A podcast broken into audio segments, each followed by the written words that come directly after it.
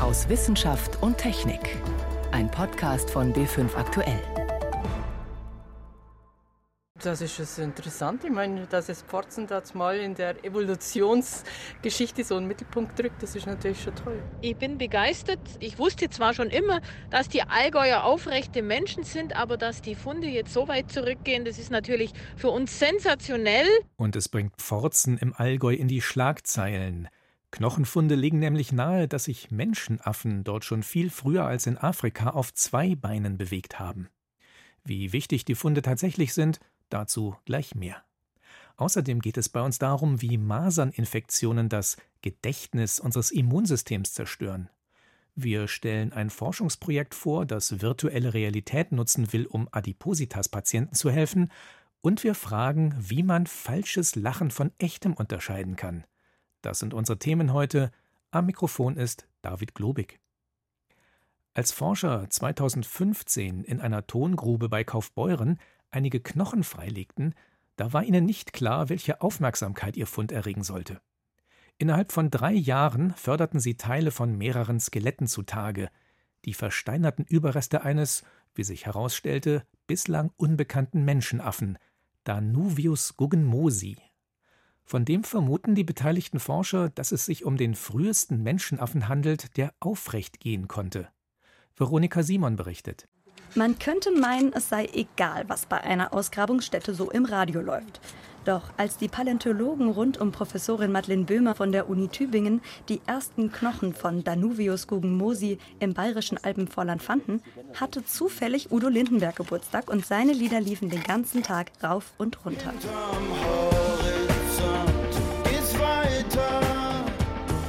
Grund genug für die Tübinger, der neu entdeckten Menschenaffenart einen Spitznamen zu geben. Udo wird er jetzt intern genannt. Auf 11,6 Millionen Jahre werden seine Überreste geschätzt. Und der Fund im Süden Deutschlands ist bemerkenswert. Über 30 Fossilien der Menschenaffenart haben die Wissenschaftlerinnen und Wissenschaftler in Bayern bisher ausgraben können. Und die Knochen sind in einem sehr guten Zustand. Der Tonboden an der Fundstelle hat selbst große Knochen wie einen Unterarm- und Schienbeinknochen sehr gut konserviert. Ein Glück für die Forscher, sagt Madeleine Böhme. Wenn wir solche kompletten Knochen des Skeletts haben, können wir sehr viel über die Bewegungsapparate und über die Lebensweise der Tiere sagen. Viel mehr als über Schädelreste und Zähne. Anhand der Unterarmknochen konnten Madeleine Böhme und ihr Team zum Beispiel zeigen, dass Udo recht lange Arme hatte. Die waren gut geeignet, um von Baum zu Baum zu schwingen, wie wir es von heutigen Schimpansen und Orang-Utans kennen. Doch der Affe hatte noch andere Möglichkeiten, sich fortzubewegen. Dieses Schienbein ist so gebaut an den Gelenkenden, dass dieser Menschenaffe mit gestreckten Knien gelaufen ist. Auch das Fußgelenk war gebaut wie bei uns Menschen. Und zwar ausgerichtet für das Laufen und nicht für das Klettern auf den Bäumen. Udo oder Danuvius guggenmosi vereint also typische Eigenschaften von Menschen und heutigen Menschenaffen. Wir interpretieren daraus also eine Mischform, die auf der einen Seite ein Vorläufer für den zweibeinigen aufrechten Gang von heutigen Menschen sein kann und ein Vorläufer gleichzeitig auch für die baumbewohnende vierfüßige Lebensweise von Menschenaffen. Der Nachweis eines Tieres, das diese beiden Eigenschaften vereinte, der fehlte bisher noch. Ein echtes Übergangsglied, ein Missing Link. 15 Prozent des Skelettes von Danuvius guggenmosi haben die Forscher mittlerweile ausgegraben. Darunter sind Knochen aus vielen unterschiedlichen anatomischen Regionen. Und das ist ein entscheidender Vorteil, wenn es darum geht, sich ein genaues Bild dieses Menschenaffens zu machen. An der Universität in Tübingen wollten die Forscher die Proportionen der neuen Art genauer verstehen. Dafür haben sie fehlende Stücke originalgetreu mit einem 3D-Drucker rekonstruiert. Das Ergebnis der Analyse? Udo entspricht mit einer Größe von etwa einem Meter und einem Gewicht von bis zu 30 Kilo späteren Vormenschenarten. Das Besondere dabei, er lebte in Europa und nicht in Afrika. Daraus darf man aber nicht gleich schließen, dass der Ursprung des Menschen im Allgäu liegt. Veronika Simon war das über Udo, einen Menschenaffen, der schon vor zwölf Millionen Jahren aufrecht gehen konnte. Die beteiligten Wissenschaftler sind nicht gerade zurückhaltend, wenn sie ihre Entdeckung einordnen. Sie sprechen von einer Sternstunde, einem Meilenstein, gar einem Sensationsfund. Doch wie sehen das andere Forscher? Meine Kollegin Birgit Magira hat darüber mit Professor Friedemann Schrenk gesprochen, einem der weltweit führenden Paläoanthropologen.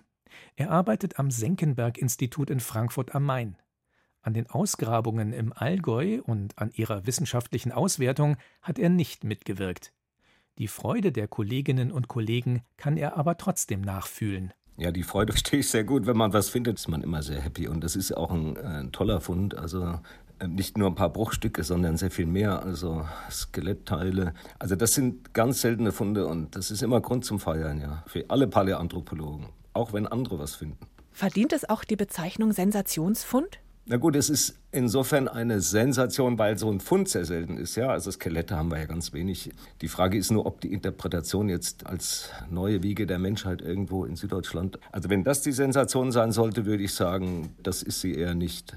Sensationsfund ist es keiner im Hinblick auf die Entwicklungsgeschichte des Menschen, sagen Sie. Wo muss man diesen Fund da einordnen in unserem eigenen Stammbaum? Also dieser Fund gehört ja in eine ganze Gruppe von Menschenaffen, die in Südeuropa gelebt haben seit ungefähr 15 Millionen Jahren. Die sind da aus Afrika expandiert, weil es da eine Landverbindung gab und die haben ja gelebt von Spanien, Italien äh, bis ins heutige Georgien. Und die Fähigkeit, sich aufzurichten, ja, das ist etwas, was diese Menschenaffen an verschiedenen Stellen äh, ausprobiert haben.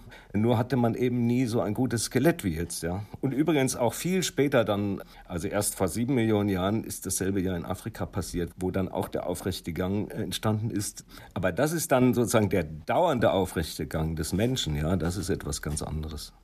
Welchen von diesen vielen Menschenaffen kann man denn überhaupt als unseren Vorfahren bezeichnen? Oder wo sind die situiert in unserem menschlichen Stammbaum, von dem man ja relativ also wenig eigentlich weiß, oder? Ja, also die Funde, die man in Europa hat, ja, diese europäischen Menschenaffen, die ja nur gelebt haben zwischen ungefähr 15 Millionen Jahren und 8 Millionen Jahren, weil dann das Klima abgekühlt ist und dann waren die Lebensräume weg für diese Menschenaffen, da sind sie alle ausgestorben. Also diese europäischen Menschenaffen, das ist sozusagen ein Seitenzweig, der eigentlich gar nichts zu tun tun hat mit den afrikanischen Menschenaffen. Okay, sie stammen aus Afrika, aber die sind ja dann sieben Millionen Jahre getrennt gewesen. Also das heißt, äh, diese europäischen Menschenaffen, über die wir jetzt reden, auch mit dem Fund, ja, die sind eigentlich völlig unabhängig zu sehen von den afrikanischen und von den asiatischen. Wo wir abstammen, das sind die afrikanischen Menschenaffen vor ungefähr sieben Millionen Jahren. Und da gibt es nun auch eine große Diskussion, äh, wer da jetzt der Erste ist, wer den aufrechten Gang erfunden hat. Und da ist es wahrscheinlich eben so, dass der aufrechte Gang auch nicht nur einmal entwickelt wurde, sondern an drei, vier verschiedenen Stellen, weil nämlich der aufrechte Gang in diesem Lebensraum, der dort in Afrika entstanden ist, weil dieser Lebensraum eben dafür geeignet war, den aufrechten Gang zu etablieren. Ja, ganz anders als der tropische Regenwald, der vorher da war. Ich bin gerade ein bisschen enttäuscht, Herr Schrenk, dass Udo aus dem Allgäu in unser aller Stammbaum nicht vorkommt. Ja, gut, aber das ist ja kein Grund zur Enttäuschung. Also, das ist irgendwie ein Onkel, ein Großonkel oder so ist auch schön, wenn man die Verwandtschaft ähm, etwas erweitern kann. Ist erweiterte Verwandtschaft, aber es ist eben nicht so, dass die Wiege der Menschheit nun in Bayern liegt. Geben Sie uns noch ein Fazit zum Schluss, bitte, Herr Schrenk. Udo, welche Rolle spielt er in der weiteren Entwicklungsgeschichte und Forschung? Ja, dieses Fossil ist, ist deswegen so spannend, weil es eben zeigt, welche Möglichkeiten es gibt, überhaupt sich aufzurichten. Und ich glaube, so als Modell, wie Aufrichtung oder aufrechter Gang oder die Kombination von Klettern und Aufrechtgehen, was wir ja bei afrikanischen Arten auch haben. Also dieses Modell, das ist das Wichtige daran, dass man sieht, ja, wie Knochen aussehen, ja, die zu Tieren gehören, die sowas konnten. Das ist also ganz wichtig für unsere Wissenschaft, dass wir diese Fossilien haben, ja, weil sonst kann man ja nur fantasieren. Wir haben eh noch viel zu wenig, ne? Ja klar, wir haben aus 300.000 Generationen Menschheitsgeschichte zum Beispiel, haben wir ein paar tausend Fossilien, also alle 100 Generationen eins oder ein kleines Fragment. Und ich meine jetzt dieses Fossil aus dem Allgäu ist ja viel älter, steht im anderen Zusammenhang, aber auch da, jedes neue Fossil ist eine wissenschaftliche Leistung, unabhängig davon, wie es interpretiert wird. Vielleicht nicht die Sensation, aber ein sehr wichtiger Fund – Birgit Magira sprach mit dem Paläoanthropologen Friedemann Schrenk über den Menschenaffen Danuvius guggenmosi, der vor etwa zwölf Millionen Jahren dort gelebt hat, wo sich jetzt das Allgäu befindet. Sie hören B5 aktuell am Sonntag aus Wissenschaft und Technik. Heute mit David Globig. Man muss es immer wieder betonen, weil viele Impfgegner es nach wie vor nicht glauben, Masern sind keine harmlose Kinderkrankheit. Maserninfektionen können lebensbedrohlich sein. selbst noch Jahre nachdem die eigentliche Krankheit überstanden ist. Eine Eigenschaft, die das Virus so heimtückisch macht, es ist in der Lage auszulöschen, was unser Immunsystem über lange Zeit gelernt hat. Wie das dem Virus gelingt, das beschreiben zwei aktuelle Studien aus den USA und Großbritannien. Mehr dazu von Yvonne Meyer. Unsere körpereigene Abwehr ist ein ziemlich ausgeklügeltes System. Mehrere Komponenten und zahlreiche unterschiedliche Zellen für verschiedenste Anwendungsfälle. Ein Teil ist angeboren, ein anderer Teil der Abwehrkraft wird übers Leben hinweg erworben. Je älter wir werden, desto besser weiß unser Körper, welche Erreger, Viren, Bakterien oder Pilze gefährlich sind. Nun gibt es aber auch Erreger, die greifen direkt unser Immunsystem an. HIV ist so einer. Aber auch die Masern, sagt die Immunologin Velislava Petrova vom Wellcome Sanger Institut in der Nähe von Cambridge in Großbritannien. Und nicht nur das. Die Masern machen das Immunsystem ziemlich kaputt. Wir konnten etwas zeigen, was bislang nur vermutet wurde. Die Masern können das Immungedächtnis, das man sich über die Jahre erworben hat, zerstören. Schon länger wussten Mediziner, dass Menschen, die an Masern erkrankt waren, noch Wochen und Monate, manche sogar Jahre ein geschwächtes Immunsystem hatten. Mit ernsten Folgen, so der Virologe Klaus Überler vom Klinikum Erlangen. Ja, also man wusste aus epidemiologischen Studien, dass es nach Masern zu einer lang anhaltenden erhöhten Empfänglichkeit gegenüber Infektionserkrankungen generell kommt. Und das hat sogar dazu geführt, dass das Todesrisiko nach Masern letztlich äh, erhöht war im Vergleich zu Kindern, die keine Masern durchgemacht hatten. Und das hielt im Prinzip mehrere Jahre nach der Masernerkrankung an. Die Forscher verwendeten Zahlen aus Zeiten, in denen es noch keine flächendeckende Masernimpfung gab. Und dann haben sie gezählt. Wie viele Kinder, die Masern hatten, sind danach gestorben? Aber nicht an Masern. Die Hälfte von ihnen starb an Infektionen, die möglich wurden, weil die Masern das Immunsystem geschwächt haben. Was genau passiert hier? Es gibt im Immunsystem Abwehrzellen, die werden im Knochenmark gebildet, sogenannte B-Zellen. Das kommt von B wie Bone Marrow, der englische Begriff für Knochenmark.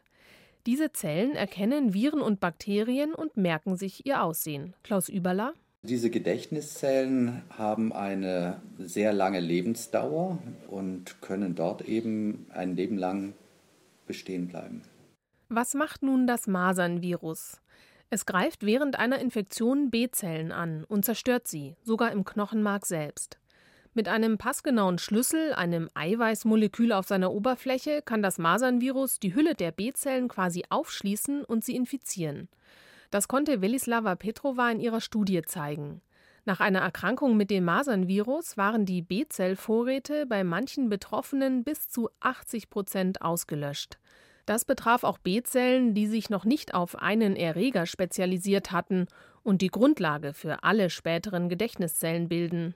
So erklärt sich auch, warum es andere Erreger nach einer Maserninfektion auch leichter haben. Das gesamte Immunsystem ist betroffen. Und übrigens, durch die Masernimpfung werden die B-Zellen nicht zerstört. Und das bringt einen immensen Vorteil. Der Masernimpfstoff hilft also nicht nur gegen die Masern, sondern schützt auch vor diesen Folgen für das Immunsystem. Und das widerspricht einem häufigen Argument von Impfskeptikern, die sagen, nur wer die Masern wirklich durchgemacht habe, tue seinem Immunsystem etwas Gutes. Doch gerade bei Masern ist das Gegenteil der Fall. Wie eine Maserninfektion das Gedächtnis unseres Immunsystems löschen kann, Yvonne Meyer berichtete. Ein Avatar, das ist so etwas wie ein digitaler Stellvertreter, also zum Beispiel eine Figur in einem Computerspiel. Der Spieler bewegt sich als diese Figur durch die virtuelle Realität, die sein Computer schafft eine Realität, in die er mit Hilfe einer speziellen Brille sogar regelrecht eintauchen kann. Je nach Laune als muskelbepackter Held, als zarte Elfe oder was auch immer. Die Möglichkeiten, die die Computertechnik hier bietet, wollen Forscher jetzt nutzen, um stark übergewichtigen Patienten zu helfen. Niklas Nau berichtet. Und 3, 2, 1. So hört es sich an, wenn 106 Fotoapparate gleichzeitig auslösen.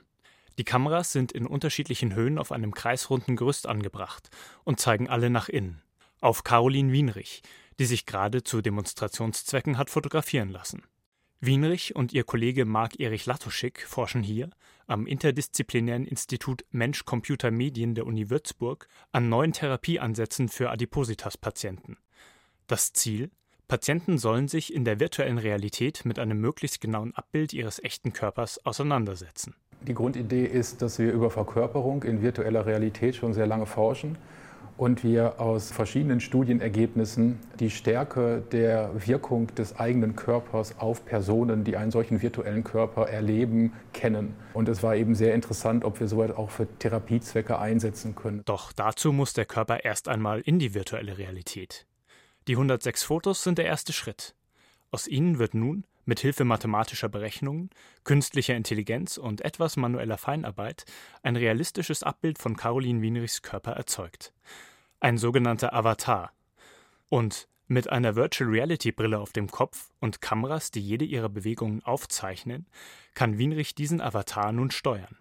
Sie kann an sich selbst herunterschauen, Arme und Füße anheben, sogar auf einem Bein balancieren. Ihr Avatar tut es ihr gleich. In dem virtuellen Zimmer, in dem ihr Avatar steht, kann sie das alles auch im Spiegel beobachten. Noch ist die Technik im Anfangsstadium und Bewegungen wirken etwas hakelig.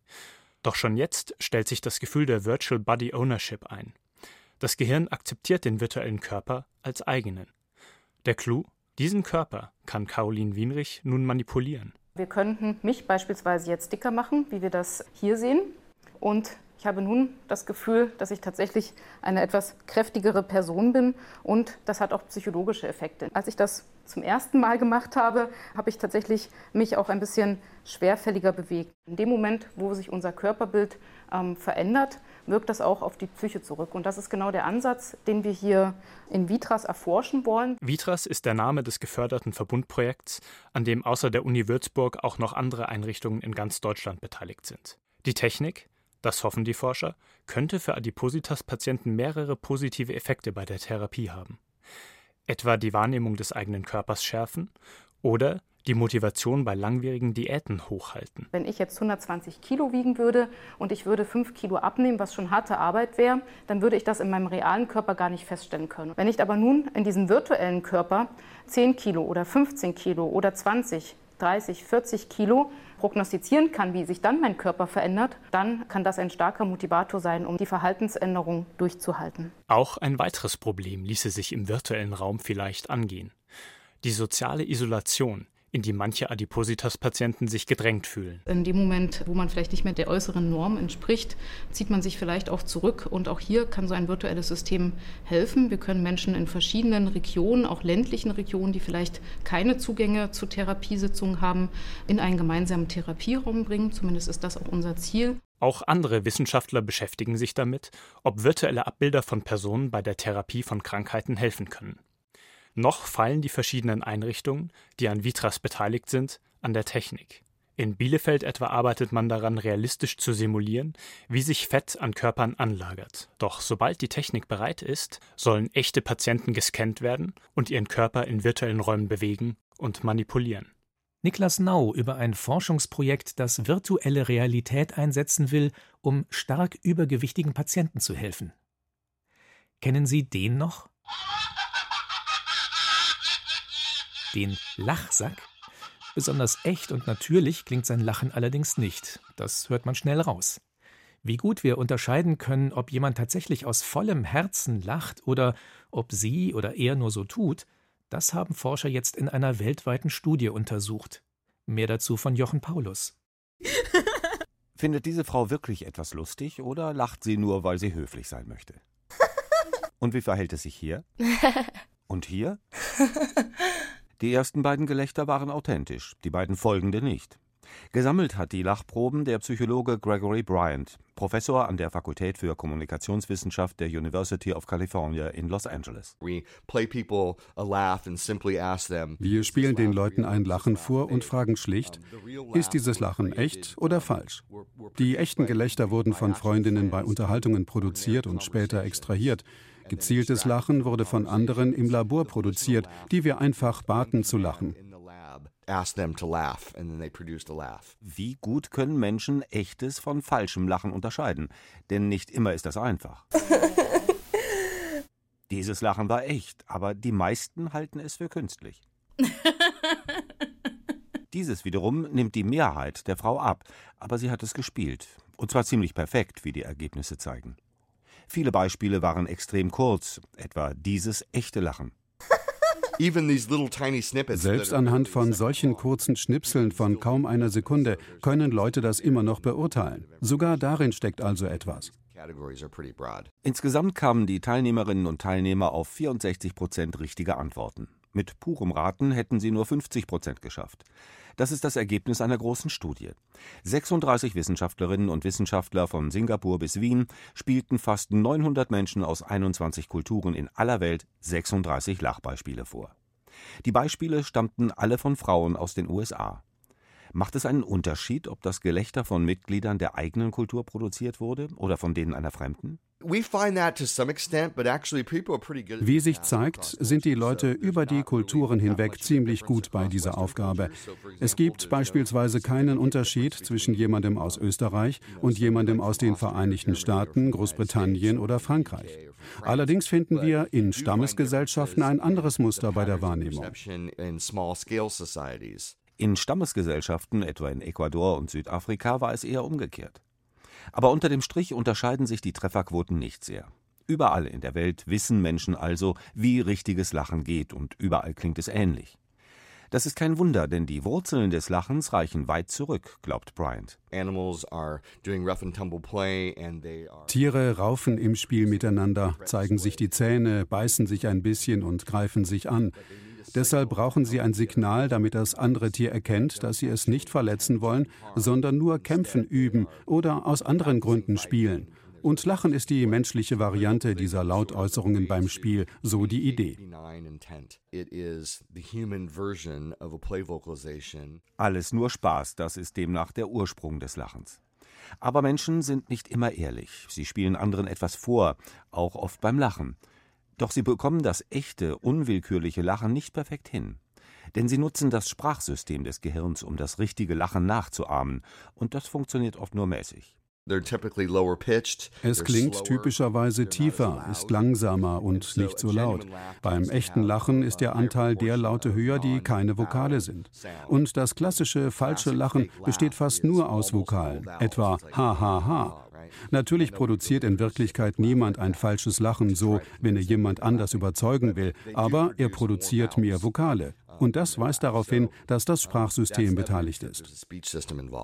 Alles nur Spaß, wie gut wir echtes und falsches Lachen unterscheiden können.